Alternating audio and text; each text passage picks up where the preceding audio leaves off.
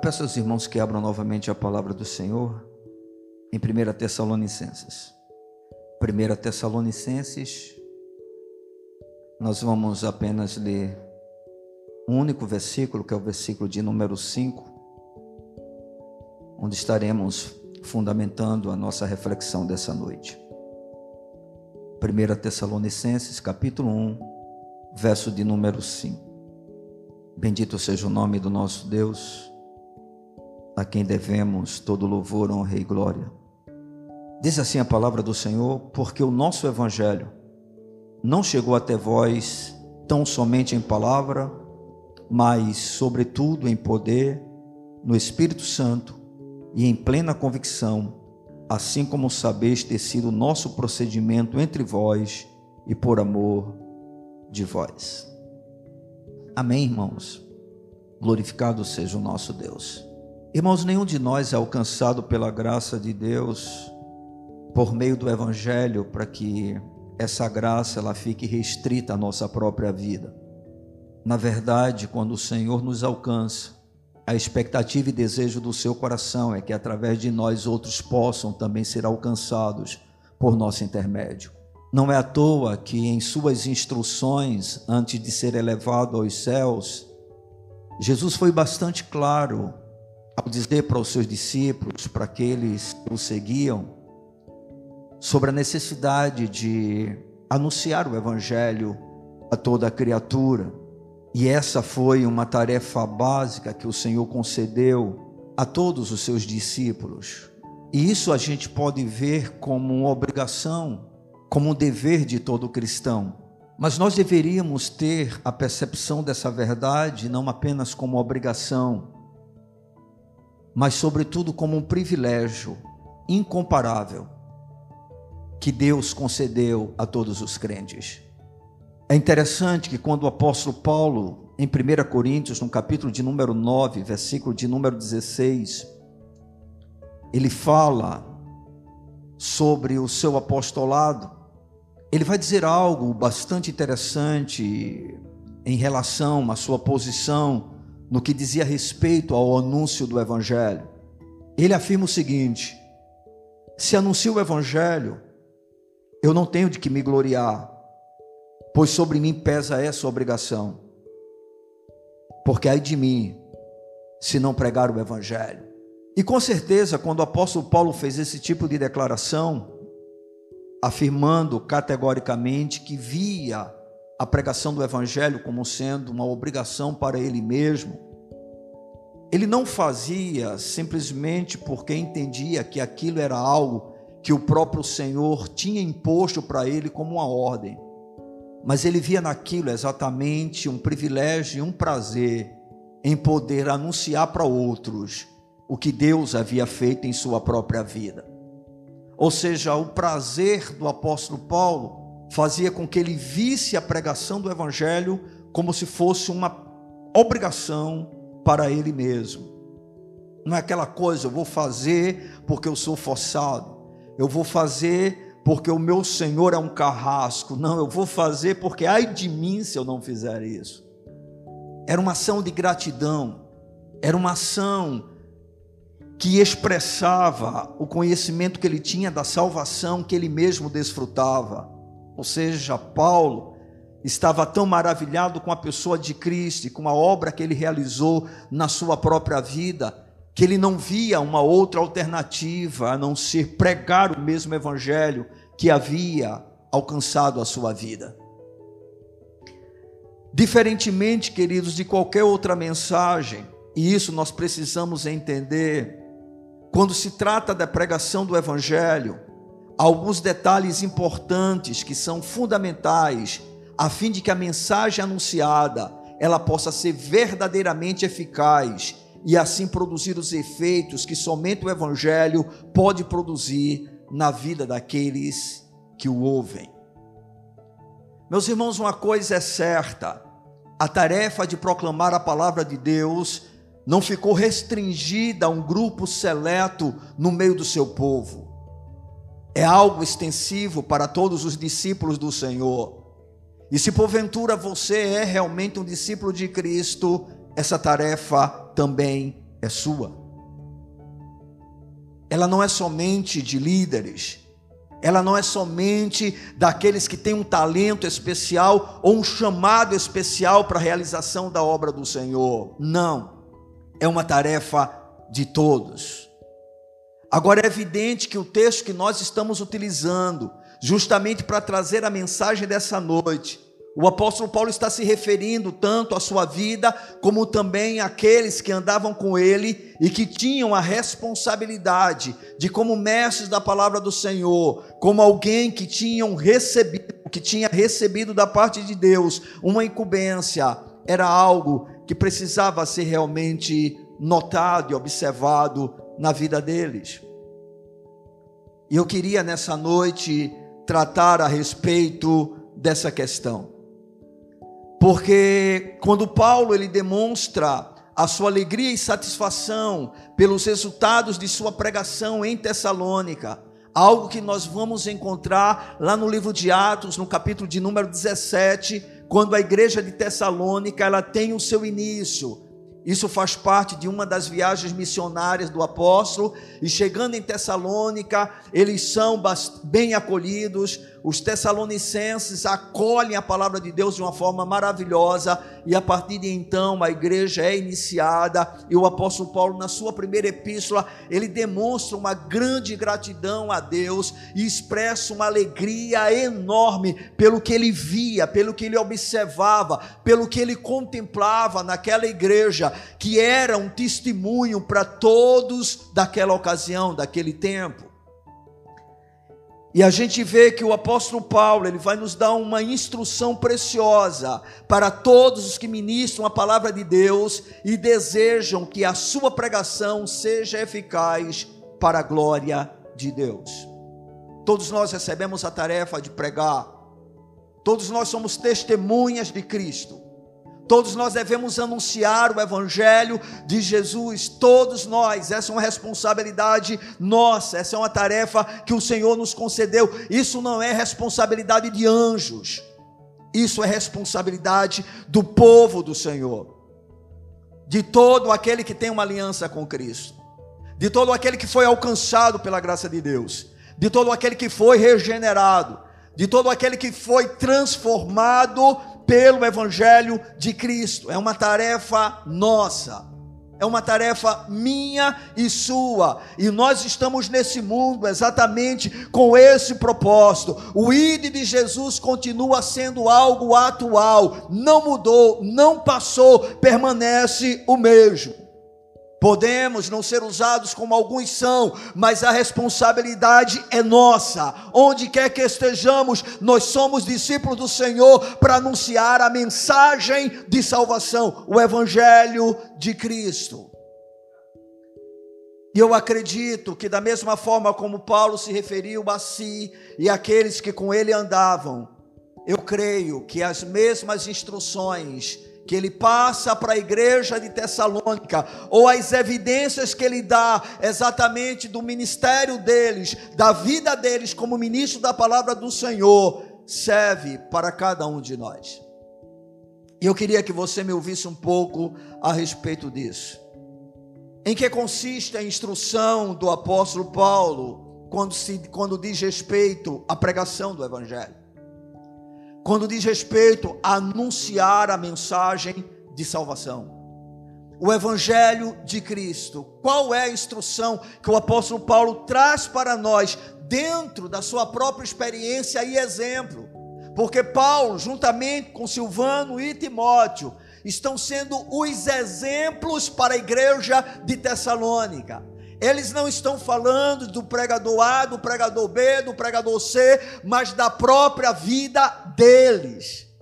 E aí Paulo nos mostra algumas coisas que são bem interessantes quando o evangelho é proclamado. E aí talvez eu e você vamos entender um pouco porque nós estamos vivendo um momento tão caótico na chamada igreja evangélica no Brasil e em boa parte da terra. Talvez a gente vai entender um pouquinho, porque há tanta frieza, tanta indiferença, porque há tanta gente no meio do povo de Deus sem realmente uma vida que possa glorificar ao Senhor. Paulo vai nos mostrar algumas questões que eu acredito que seja interessante a gente levar em consideração. A primeira coisa que o apóstolo Paulo nos mostra quando se trata da pregação da palavra de Deus está logo na primeira parte do versículo de número 5, quando ele diz: Porque o nosso evangelho não chegou até vós tão somente em palavra. E aqui a gente observa uma coisa importante: é que o pregador da palavra de Deus deve anunciar a palavra de Deus. Parece uma coisa simples, mas está se tornando cada vez mais raro isso acontecer. Cada vez mais difícil a gente ver mensagens que de fato estejam em harmonia com a verdade da palavra do Senhor.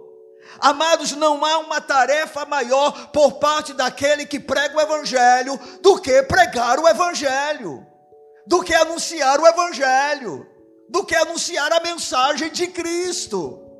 E é isso que o apóstolo Paulo está dizendo. Olha, o nosso evangelho não chegou até vós tão somente em palavra, ou seja, nós chegamos aí e a única coisa que nós fizemos foi anunciar a palavra. Apenas a palavra.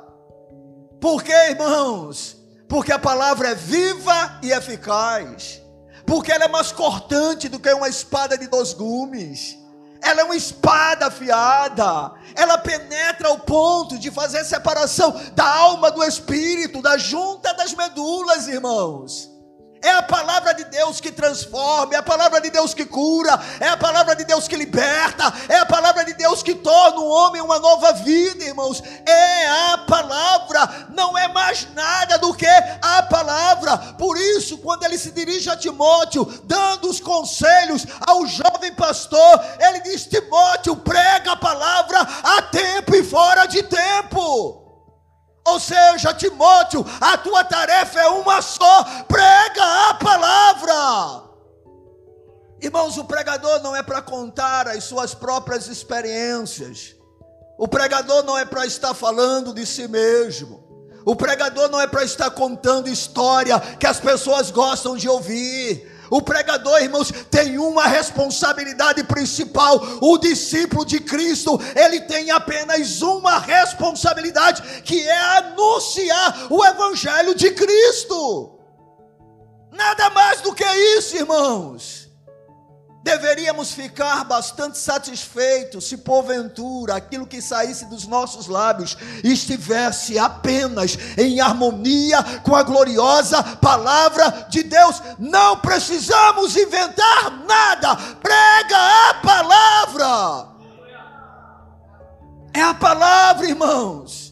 Isso independente de ser um pregador, um ministro especial do Evangelho, ou simplesmente um membro do corpo de Cristo. Não invente nada, apenas pregue a palavra, exponha as Escrituras dentro do seu conhecimento.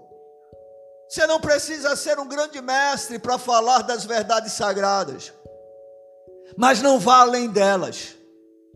Não tente ajudar o Espírito Santo, ele não precisa da sua ajuda. Ele precisa, na realidade, ele não precisa, ele quer a sua fidelidade. Apenas a palavra, apenas a palavra. Não importa o quanto tempo mude, não importa o que seja acrescentado no meio dos templos, dentro das chamadas igrejas, não interessa. O pregador do evangelho, ele deve anunciar apenas o evangelho, que não é uma mensagem de autoajuda, é uma mensagem de destruição da velha vida. É uma mensagem da crucificação do velho homem é uma mensagem da morte do pecador, para que haja uma ressurreição. Não há operação da vida enquanto não há morte, e o Evangelho começa com a cruz de Cristo, para que depois dela venha o poder da ressurreição. Paulo diz: Olha, nós, o nosso Evangelho, e é interessante porque Paulo diz assim: o nosso Evangelho. Não é porque Paulo se considerava o proprietário do Evangelho, ou porque o evangelho era algo que vinha de Paulo, não. Ele diz o nosso evangelho, porque o nosso evangelho, porque era aquilo que ele experimentava, aquilo que ele desfrutava, aquilo que ele vivia, era a sua própria experiência de vida, o que Jesus fez nele, o que o evangelho produziu na vida dele, na vida de Timóteo, na vida de Silvano. E ele diz: o nosso evangelho, o nosso evangelho, aquilo que nós experimentamos não chegou até vocês apenas em palavras. Então a primeira coisa, irmãos, em relação ao evangelho, por gentileza, liga ali porque não dá para mim. É muito quente aqui em cima. Não se esqueçam disso, por gentileza. Amém, irmãos? O evangelho, irmãos, ele tem que ser proclamado, irmãos. E isso por qualquer membro do corpo de Cristo por qualquer pessoa. A primeira coisa a se anunciar, tem gente que diz assim: "Ah, eu não falo de ninguém para a ninguém para Jesus, de Jesus". Bem, como é que eles vão crer se eles não ouvirem? Como é que eles ouvirão se não há quem pregue? Como é que haverá pregação se a sua boca fica fechada? Não, mas eu mostro através da minha vida. Bem, irmãos, a vida tem o seu papel e a gente vai ver isso, mas é necessário falar, é necessário falar. Pastor, eu não sei falar. A palavra do Senhor diz: abre a tua boca e eu te encherei. Se você se enche da palavra de Deus, se você ler a Bíblia todo dia, se você tem uma relação com o Senhor, se você tem algum momento de intimidade com Ele, você tem a palavra de Deus dentro de você. Paulo escrevendo aos Romanos, ele disse que se diz: a palavra está diante de ti, na tua boca e no teu coração. Isto é a palavra da fé que nós pregamos. Irmãos, a palavra de Deus está dentro de cada crente. Dentro de cada crente.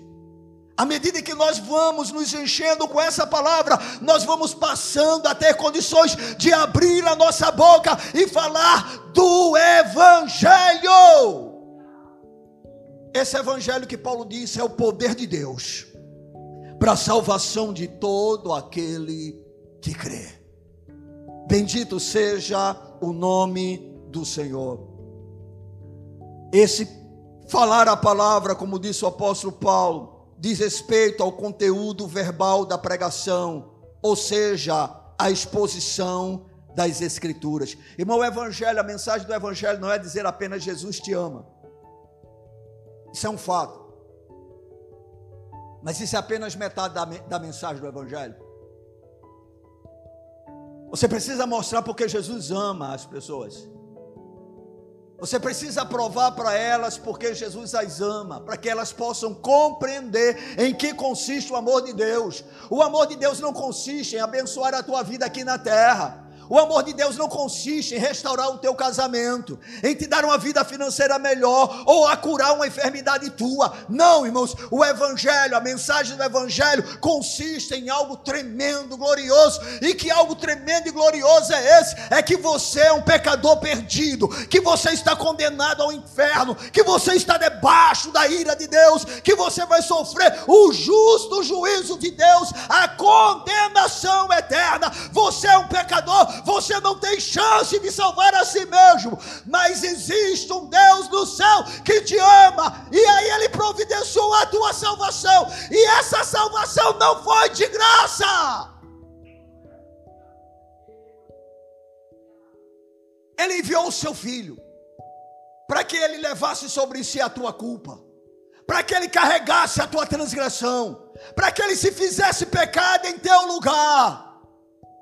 Mas quando é que isso tem efeito na vida daquele que ouve? Quando ele se arrepende e crê.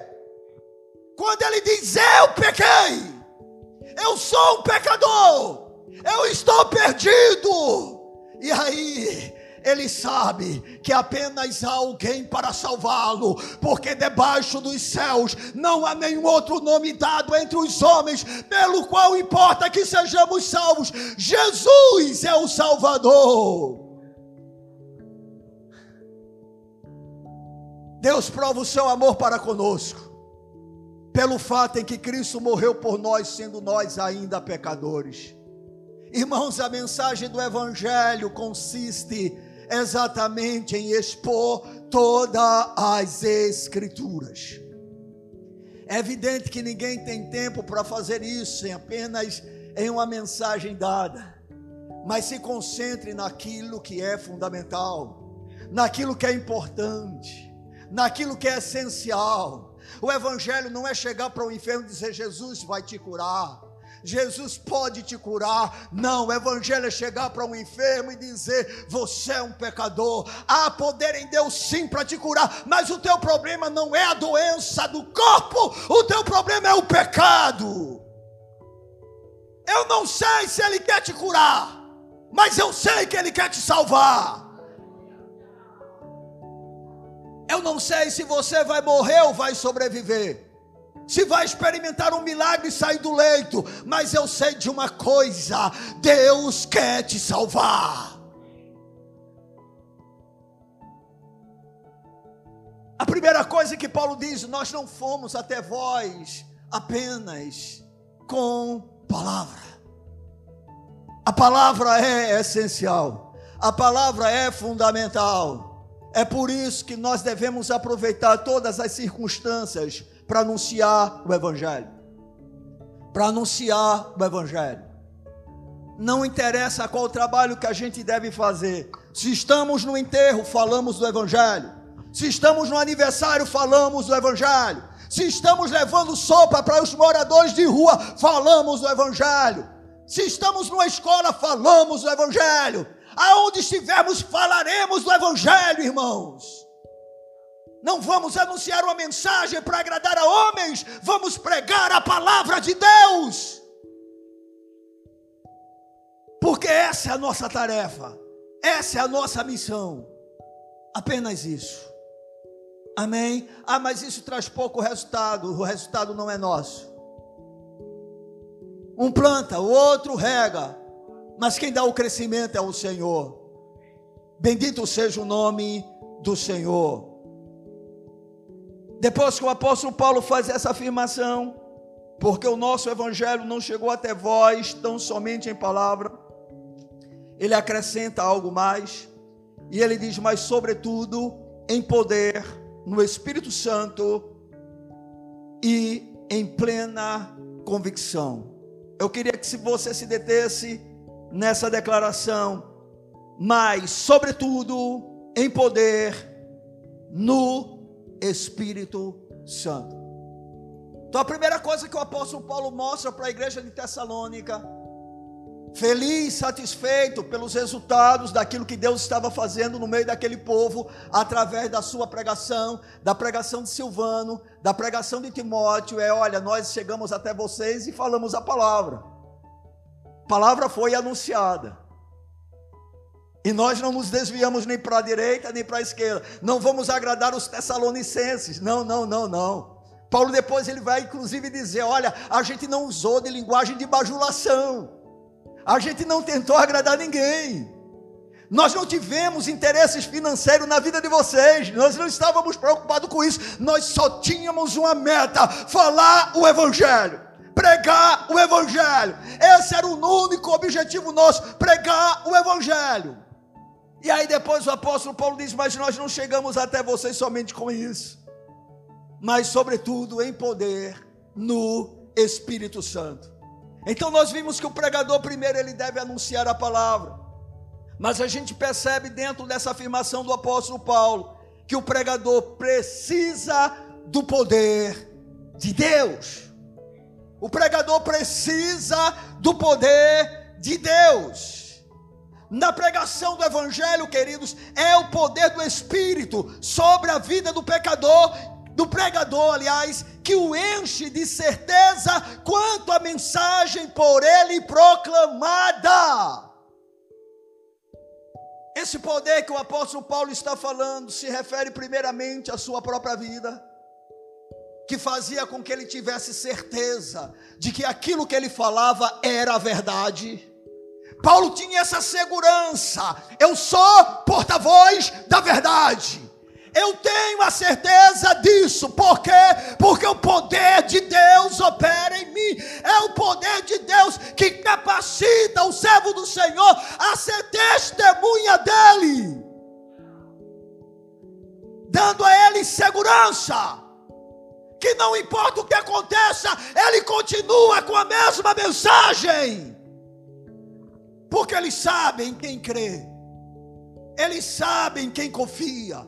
Ele sabe quem lhe deu a tarefa. Ele sabe quem lhe deu a missão. Ele sabe quem o chamou. Ele sabe quem o capacitou. Ele sabe, ele sabe, ele sabe. E esse poder não apenas operava na vida do apóstolo, mas também operava na vida dos pecadores que o ouviam. Meus amados, quem opera a conversão é o Espírito Santo. A conversão não é uma consequência de uma lábia bonita, de um bom discurso, de uma boa retórica, de uma homilética refinada.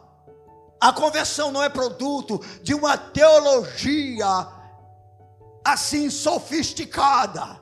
A conversão é o resultado da ação do poder de Deus na vida do pregador e na vida do pecador que ouve a mensagem. É o mesmo poder que salva o pecador, o pregador que vai também salvar o pecador. É o mesmo poder. Amados, ninguém deseja ouvir uma mensagem onde o próprio mensageiro não acredita no que ele mesmo diz. Eu vou repetir. Ninguém deseja ouvir uma mensagem onde o próprio mensageiro não acredite no que ele mesmo diz. Irmãos, a pregação não é arte. A pregação não é um show. A pregação não é um teatro. Aquele que prega a palavra, ele precisa ter de fato a certeza de que a palavra por ele pregada é a verdade. Sem esse tipo de confiança naquilo que se diz, como os outros poderão acreditar naquilo que está sendo falado? Quando eu estava pensando, meditando a respeito desse assunto, me veio à tona algo que eu já tinha visto, e para a glória de Deus eu consegui encontrar, para trazer para vocês, a fim de edificar a vida de vocês, em cima do assunto que nós estamos compartilhando.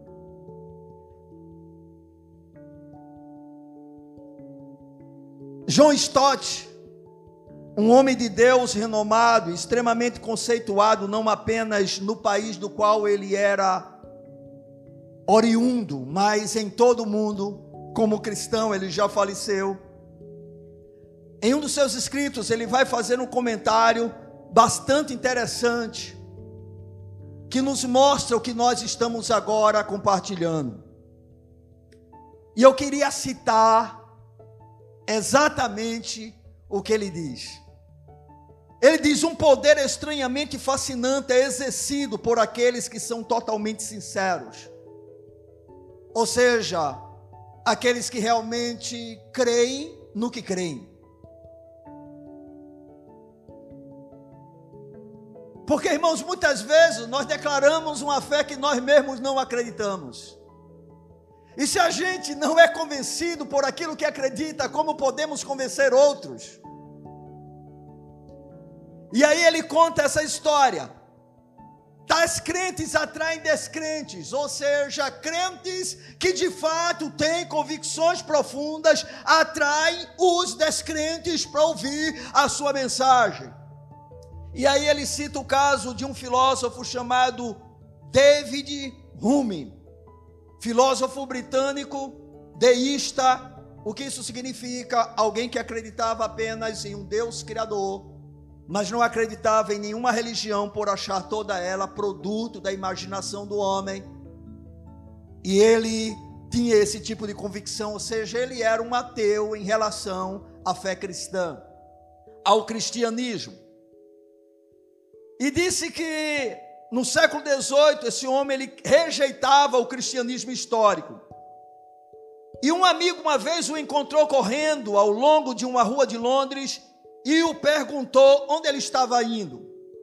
Rumi respondeu que ele ia ouvir George Whitfield, um puritano, um homem de Deus, um dos maiores pregadores da história, um homem que o Senhor usou tremendamente, juntamente com John Wesley, na sua época, para que houvesse um avivamento maravilhoso em vários lugares.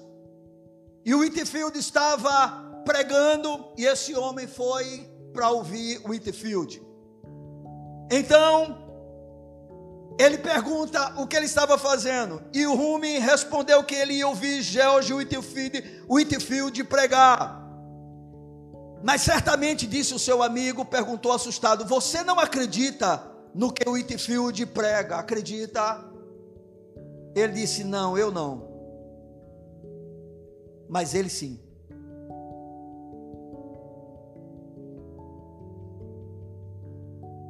Ou seja, a certeza que este homem passava no apresentar as verdades da palavra de Deus, em pregar as escrituras sagradas, era algo tão contundente, tão veemente, tão forte, que até mesmo um ateu, ele queria ouvi-lo pregar, exatamente pela segurança transmitida por este homem de Deus, porque, irmãos, porque ninguém está disposto a ouvir alguém que não acredita naquilo que diz ou que faz.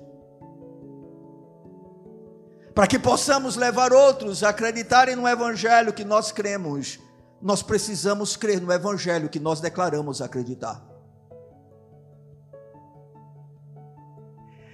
Provavelmente essa seja uma das razões que hoje nós temos tão poucas conversões tão poucas experiências reais com o Senhor, tão poucas transformações de vidas.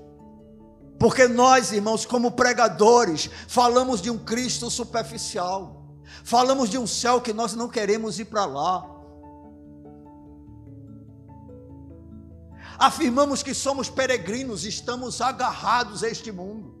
Dizemos que estamos de passagem, mas ninguém toque naquilo que é nosso, não.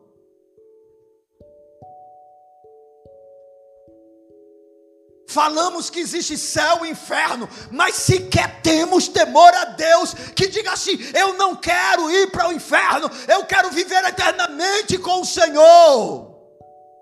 Dizemos que amamos a esse Deus, mas não demonstramos, o trocamos por qualquer coisa. Conversando com o pastor Marcelo, recentemente, esse é um, um drama que Palmares passa não apenas Palmares, mas algumas igrejas do interior. Ele disse que tem igreja em Palmares, Genilson, que fecha no mês de janeiro. Pastor, que absurdo! O que é que acontece lá? Simples, porque no mês de janeiro é férias.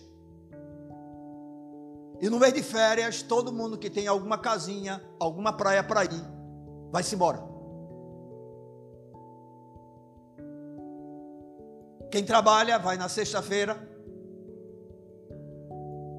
volta no domingo à noite. E a igreja esvazia.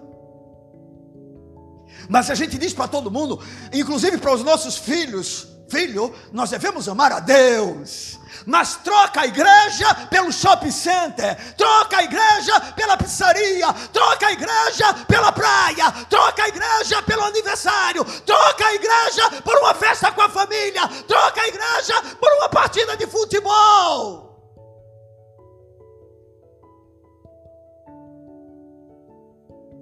Mas afirmamos, nós amamos a Deus cantamos para Ele, às vezes derramamos lágrimas ao ministrar canções que mexem com a nossa alma. Mas não temos certeza do que realmente acreditamos. Porque quando realmente cremos em algo, nós vivemos por, por aquilo que nós declaramos acreditar.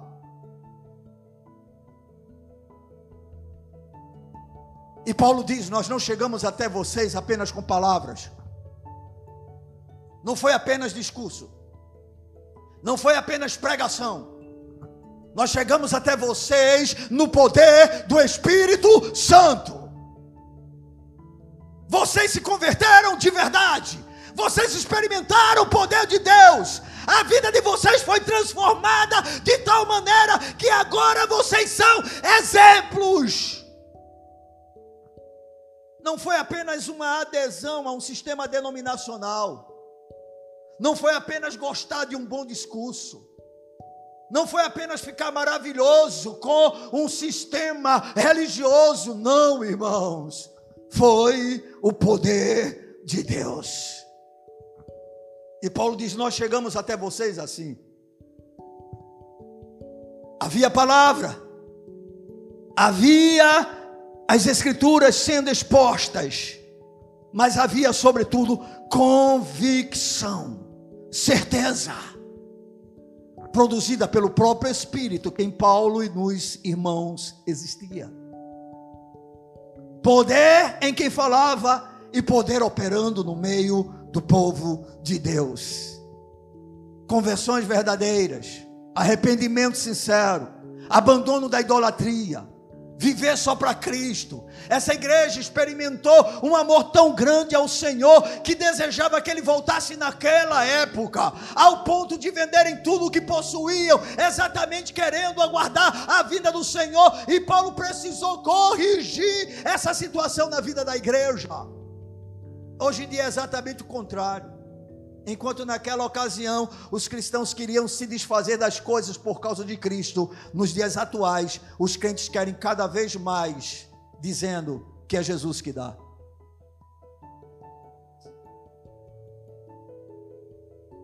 O Evangelho, irmãos, precisa ser proclamado na sua essência. As Escrituras têm que ser expostas, a mensagem tem que ser proclamada, tem que ser proclamada tanto por pregadores como por leigos. É a mensagem do Evangelho. Peça ao Senhor graça, peça ao Senhor sabedoria e diga para Ele: Senhor, não me deixe falar o que a tua palavra não fala. Não acrescente nada à palavra de Deus, nem tire nada dela. Ela tem que ser pregada como ela é. Amém? Não tente contornar situações, apenas fale a verdade. Não tente melhorar a sua pregação no sentido de se tornar mais agradável. Apenas fale a verdade. Apenas fale a verdade. As pessoas não vão gostar, não tem problema. Apenas fale a verdade. Quando o Senhor chama Jeremias, ele diz: Olha, diga para o povo que eles ouçam ou deixem de ouvir. Porque são que? Casa rebelde. Jeremias não, Ezequiel. São casa rebelde mas fala a minha palavra, fala a minha palavra. E faça isso debaixo do poder, com convicção profunda. Amém. Bendito seja o nome do nosso Deus. E aí o apóstolo Paulo, ele dá a terceira parte dessa instrução. A primeira delas, não se esqueça, o pregador deve anunciar a palavra. Amém, irmão? Ah, vou procurar uma historinha mais bonita aqui para chamar a atenção das pessoas. Não precisamos de história bonita. Né? Tem gente que se apega a ilustrações e vai faz aquela coisa toda. Nós não precisamos, precisamos apenas da palavra. Irmão, se a palavra não convencer as pessoas, ninguém mais o fará. Estão entendendo? Se alguém for conduzido a aceitar Jesus por uma outra coisa que não seja a verdadeira mensagem do Evangelho, essa pessoa vai necessitar que essas mesmas coisas que o levaram a essa conversão permaneçam existindo para a vida dele. E o crente não precisa de nada além da palavra. E o Espírito Santo só usa a palavra. Amém, irmãos? Apenas a palavra. O pregador, queridos, ele precisa do poder de Deus. Não desprezemos isso. Inclusive, devemos buscar cada vez mais esse poder. Amém? No caso do apóstolo Paulo, não necessariamente se tratava de milagres, de prodígios, porque a gente não vê nenhuma evidência dentro da sua epístola que possa realmente nos dar é, essa direção de que aconteceram coisas dessa natureza. É evidente que podem ter acontecido, mas Paulo nunca chamou atenção para essas coisas, irmãos. O poder que operava em Paulo dava a ele uma segurança, uma certeza, que independente de, do que acontecesse, ele sabia no que cria.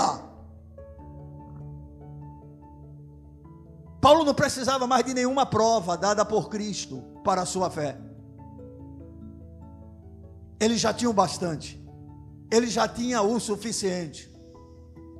Às vezes nós queremos ver algumas coisas gloriosas para que a nossa fé seja fortalecida. Bem, amados, se elas vierem, nós devemos até desejar que isso aconteça, mas não para que a nossa fé seja fortalecida, porque a nossa fé é fortalecida na gloriosa palavra de Deus. Irmãos, sinais, prodígios, maravilhas, é muito mais para o incrédulo que precisa às vezes de sinais, mas não o povo de Deus, porque o povo de Deus já tem a Cristo.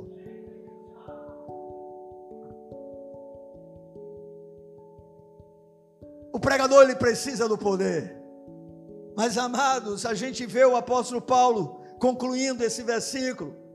E aí ele termina dizendo: Vamos lá, porque o nosso evangelho não chegou até vós tão somente em palavra, mas sobretudo em poder do Espírito Santo. E em plena convicção, assim como sabeis ter sido o nosso procedimento entre vós e por amor de vós. Deixa eu dizer uma coisa a mais que é necessária em toda pregação. Nós já vimos que é necessário o quê? Que a palavra seja anunciada. Amém? Pregar o evangelho não é dizer, vamos para a minha igreja. Você pode até convidar. Mas isso não é pregar o evangelho. Você pode até usar isso como meio para que a pessoa ouça o evangelho. Mas a pregação do evangelho é expor as escrituras é falar a verdade da palavra de Deus, é mostrar para o pecador perdido a sua condição diante do Senhor e ao mesmo tempo que Deus fez por ele através de Cristo para que ele pudesse ser reconciliado com o Pai. Isso é o Evangelho. O poder é necessário, porque ninguém vai acreditar naquilo que nós mesmos não acreditamos. Se você não acredita de fato no que você diz que crê, como é que outros crerão?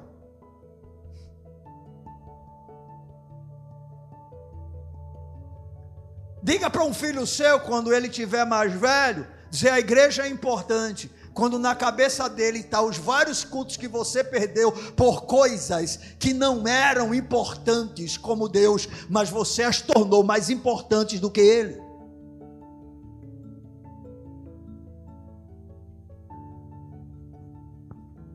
E aí o apóstolo Paulo vai e complementa aquilo que ele já disse.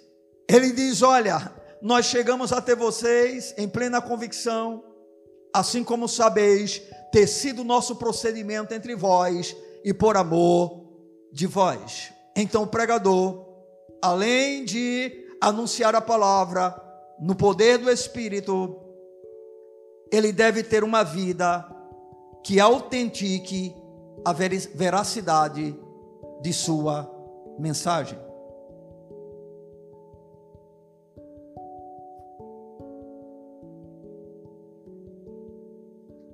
Resumindo, o pregador ele deve se esforçar para pregar o que ele vive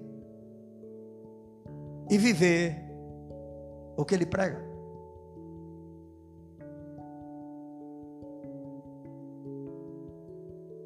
Você entende? Não adianta no púlpito rodopiar, não adianta marchar, não adianta profetizar, não adianta fazer barulho, se a sua vida silencia o seu discurso. se a sua vida anula o que você diz, se a sua vida nega a sua fé. Um dos grandes problemas de Jesus com os fariseus era exatamente esse: que eles tinham uma boa teologia, mas a vida anulava o que eles diziam. E não tem sido assim com muitos de nós.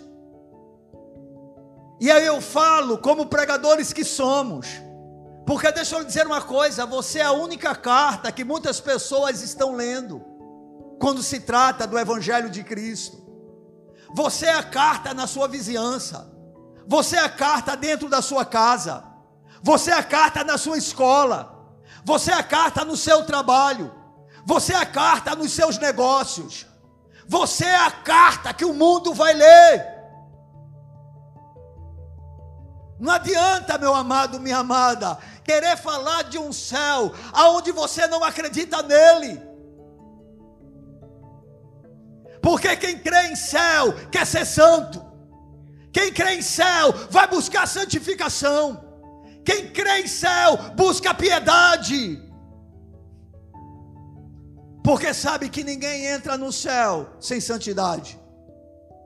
Sem a santificação, disse o escritor aos Hebreus, ninguém verá a Deus.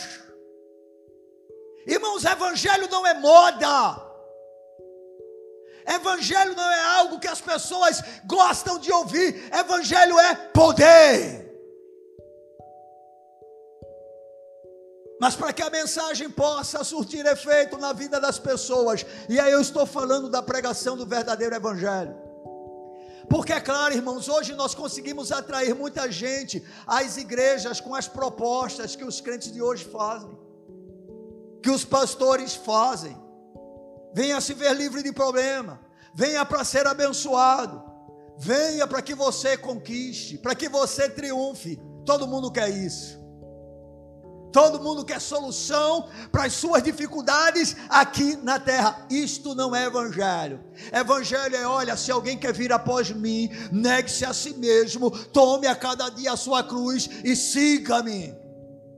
O evangelho é procurar entrar pela porta estreita porque larga é a porta e espaçoso é o caminho que conduz à perdição, e são muitos os que entram por ela. Mas estreita é a porta e apertado o caminho que conduz para a vida eterna, e são poucos os que a encontram. O reino de Deus, disse João Batista, é tomado pela força. E os que se esforçam é que se, se apropriam dele. Amados, Paulo disse: Nós não chegamos até vocês só com discurso, não. Nós chegamos com convicção. Nós chegamos no poder do Espírito. E nós mostramos isto no nosso comportamento. Nós confirmamos o que cremos com a nossa vida nós expressamos para vocês que aquilo que a gente fala não é balela. A gente crê nisso e está disposto a morrer por isso. Não importa o que aconteça, nós estamos dispostos a morrer por isso. Não é à toa que esse homem simplesmente em cada lugar que passava, ele era irrepreensível. E ele diz: aqueles que andavam comigo andavam na mesma linhagem. Oh, que luta! Que luta vivemos nos dias de hoje. Para ter um grupo que creia da mesma forma, que leve Deus a sério da mesma maneira Sabe por quê, irmãos? Porque as pessoas veem na possibilidade de pregar a, o Evangelho, a palavra de Deus, como se fosse uma posição de status, como se fosse uma condição para viver melhor uma condição para ter uma, uma vida mais confortável. Quanta gente hoje vê no ministério a possibilidade de prosperidade às vezes são vadios, são vagabundos que não querem trabalhar e olham para o ministério e veem como uma porta para ter injustamente aquilo que não conseguiriam através de um trabalho normal. O apóstolo Paulo não, onde ele chegava, se fosse necessário, ele abria a mão de salário. Ele recebia ofertas de outros lugares. Sabe com qual finalidade? Não ter ninguém que pudesse acusá-lo. Ele vai escrever em uma das suas epístolas, ele diz: As minhas mãos trabalharam para sustentar tanto a mim como também aos que estavam comigo, porque eu não quis ser pesado para vocês. E não é porque eu não pudesse que eu não pudesse isso, eu tinha o direito. Como apóstolo eu tinha o direito, mas eu não fiz. Abri mão, disse Paulo. Sabe por quê, irmãos? Porque ele queria ser modelo onde ele quer que passasse. Com qual finalidade? Não ter nada que pudesse reprová-lo. Já pensou um pregador que você ouve você sabe que ele é desonesto? Um pregador que você ouve você sabe que ele é um homem que não pode ver uma mulher, que não pode ver um rabo de saia. Um pregador que agride a sua esposa, que trata mal os seus filhos. Um pregador que é desonesto nos seus negócios. Eu fico imaginando, né, quando a surpresa que alguns ficam diante de situações que vivem conosco, quando descobrem que nós somos crentes. Tem gente que chega, toma um susto, fulano é crente porque a linguagem não identifica, porque o comportamento não identifica, porque aquilo que ouve e o que vê não identifica. Paulo disse: vocês sabem o nosso comportamento. Vocês sabem a maneira como nós vivemos entre vocês, por amor de vocês.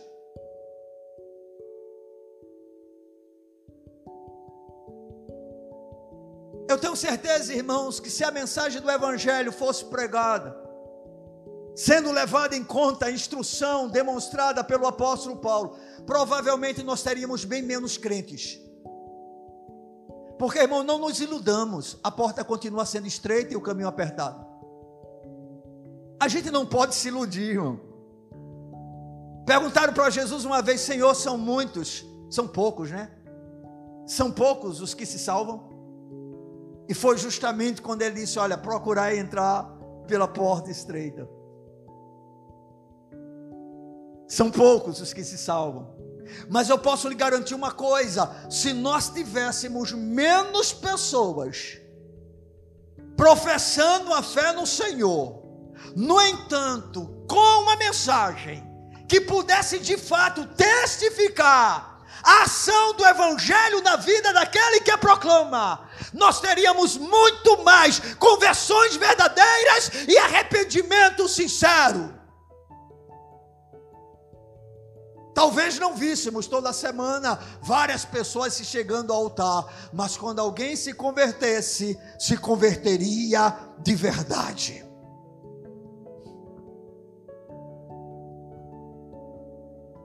E hoje o que é que acontece, irmãos? Nós somos uma multidão nesse país. Uma multidão. Eu não sei nem qual o percentual, estou desatualizado, de pessoas que se dizem cristãs na nossa nação. E a nossa situação é tão séria, mas tão terrível, mas tão angustiante, que nós fomos parcialmente responsáveis pela eleição de um corrupto,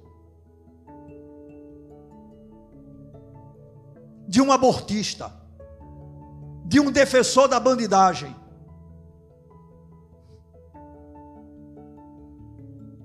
Irmãos, o nosso efeito é tão pequeno, onde a gente vive, que ninguém nem nota que nós somos cristãos. Na verdade, são pouquíssimos os que têm respeito pela maioria que aqui se encontra.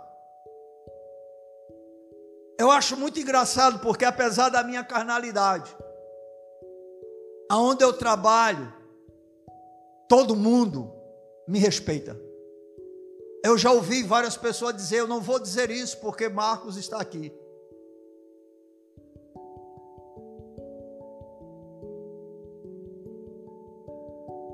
por respeito e consideração a ele.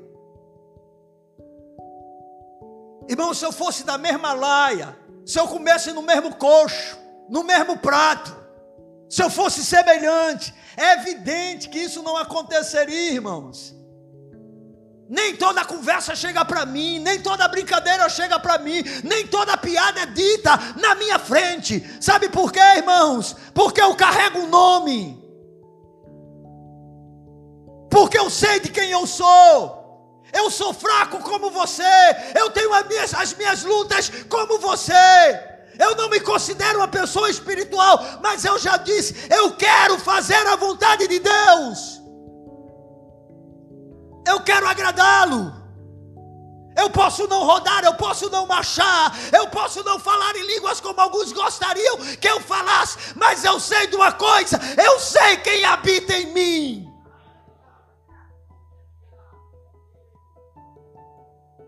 Eu sei em quem tenho crido. Eu sei que Ele é santo.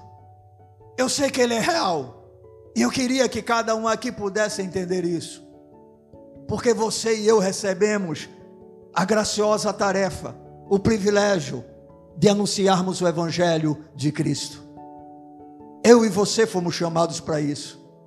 Não é uma tarefa de Genilson ir à Lagoa Grande apenas de Givanildo com alguns irmãos irem num trabalho evangelístico. Tá bom, você pode não ir para Lagoa Grande, você pode não ir para o trabalho evangelístico feito pelo Givanildo, pelo Bruno, pelo Dudé. Você não precisa simplesmente participar dessas coisas para dizer, não, eu estou evangelizando, mas seja um anunciador do evangelho aonde você esteja. Você faz academia, pregue com a boca, mas pregue com as vestes que você usa.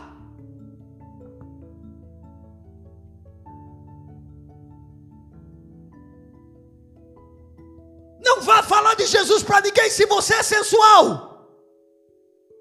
Não escandalize o nome de Jesus.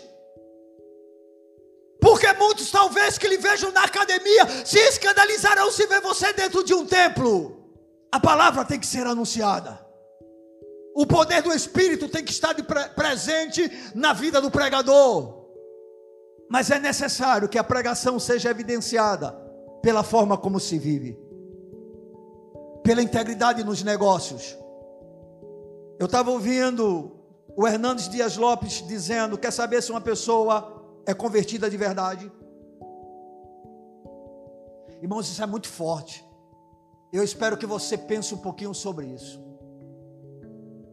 Ele disse: Veja como ele lida com o dinheiro e com os negócios.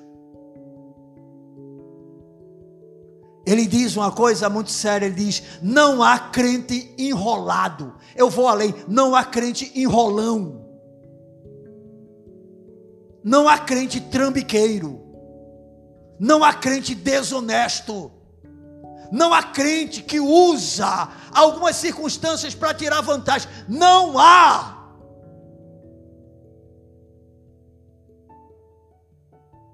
Quando ele falou, quer saber se alguém é convertido, eu fiquei pensando, bem, o que é que vem por aí? O que é que ele vai dizer?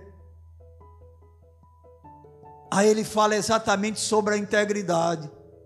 Sabe por quê, irmãos? Porque se tornou tão normal no meio da igreja pessoas desonestas que é raro você encontrar um crente que seja honesto.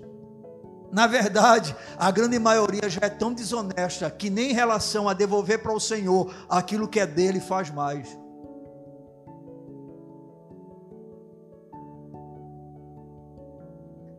Irmão, eu quero dizer uma coisa você que não leva a palavra de Deus pregada a sério. Você corre o grande risco de estar indo para o inferno achando que é salvo.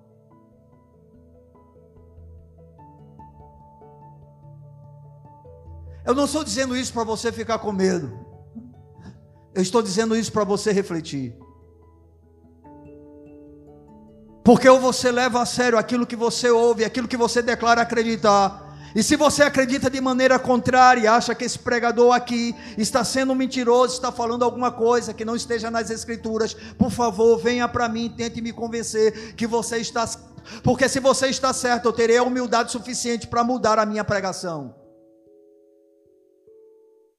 Porque eu não tenho nenhuma intenção de pregar qualquer coisa que porventura não seja verdade. Eu não quero impressionar ninguém com discurso. Eu quero apenas anunciar a palavra de Deus. Eu não quero ser diferente por ser diferente. Eu quero ser diferente porque a palavra de Deus diz que eu tenho que ser diferente. Eu não quero aparecer e demonstrar que sou melhor do que ninguém. Pelo contrário, sei que sou o pior de todos os pecadores. Mas quero falar a verdade da palavra de Deus como ela é custe o que custar, goste quem gostar, doe quem doer, porque é a palavra de Deus. Pense um pouquinho, pense um pouquinho. Porque muitas vezes o tempo da igreja vai fazendo com que você fique encaliçado nos seus ouvidos. E vai chegando um determinado momento que você já não consegue ouvir mais nada. Você perde toda a sensibilidade à voz do Senhor. E no entanto continua achando que está tudo bem, obrigado. Cuidado, cuidado. Porque a igreja que o Senhor vem buscar é uma igreja santa, é uma igreja sem mancha, sem ruga. Ah, mas nós somos tudo isso em Jesus, glorificado seja Ele, é por causa dele mesmo. Mas é exatamente por Ele que nós não podemos viver de uma maneira diferente daquela que Ele apresenta. Podemos até ter momentos de fraqueza, ter alguns problemas, mas nunca acharmos que esse é o padrão normal da vida cristã. E tem muita gente que já tornou normal o erro na sua própria vida. E deixa eu dizer uma coisa: quando você entra no abismo, raramente você consegue sair dele sem ousadia e fé. Depois que você se envereda por um caminho, um caminho que Deus abomina, o diabo vai te segurar exatamente nele, tornando cada vez mais difícil a volta. É por isso que tem muita gente que quando começa a sua infidelidade, e aí vai entrando em dívida, vai entrando em dívida, e aí é uma desonestidade atrás da outra para cobrir as dívidas, uma coisa errada atrás da outra para cobrir as dívidas, e assim sucessivamente, e se torna escravo, cativo do ídolo do seu coração. Não se esqueça, você é o mensageiro do Evangelho de Cristo. Anuncie a palavra. Apenas o Evangelho. Amém? Procure fazer isso no poder de Deus. Tenha convicções. Tenha certezas. Demonstre com a sua vida. E eu quero concluir afirmando que nós devemos aproveitar o privilégio de sermos proclamadores do Evangelho fazendo isso expondo as escrituras sagradas, em especial os pregadores, em especial todo mundo que se utiliza de um púlpito para anunciar a mensagem da palavra de Deus. Mas não se esqueçam, essa é uma tarefa de todos.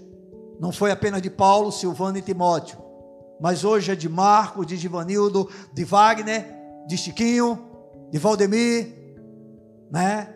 de Genilson, de Bira, do irmão Samuel, todo aquele que tem a oportunidade de pregar o Evangelho, a responsabilidade é nossa, mas é sua.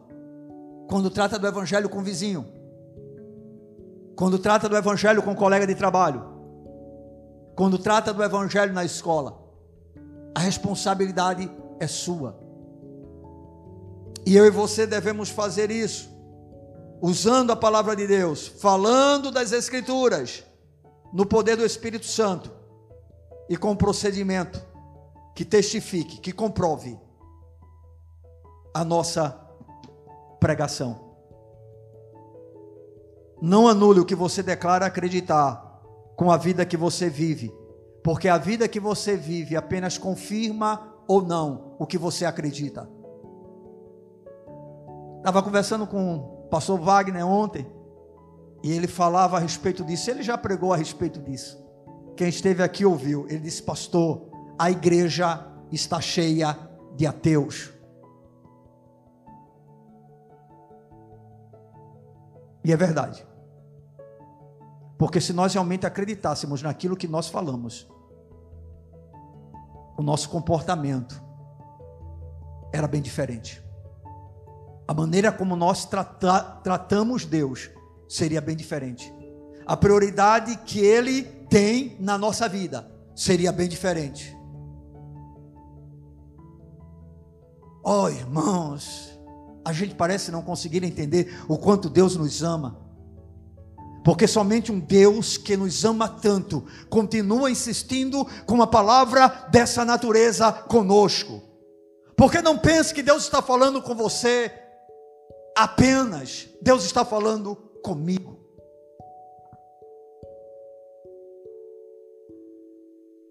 E eu sei que Ele o faz, porque Ele não quer que nenhum de nós pereçamos. Pelo contrário, Ele quer que todos nós sejamos salvos. Pois para isso seu filho morreu por nós naquela cruz.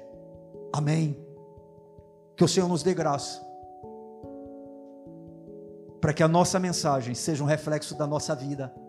E a nossa vida, uma confirmação da nossa mensagem. Amém, irmãos? De tal maneira que possamos ser culpados quando alguém nos chamar de cristãos. Eu já ouvi alguém dizer, eu não sei se Genilson já falou a respeito disso em alguma da sua mensagem, onde se surge uma pergunta: existiria prova suficiente para lhe condenar se você fosse acusado como cristão? Você entende o que isso significa? Existiriam provas suficientes para lhe condenar se você fosse acusado, se a sua acusação fosse cristão, haveriam evidências suficientes para provar que você está condenado. Reflita com Deus a respeito disso. Saia daqui nessa noite pensativo.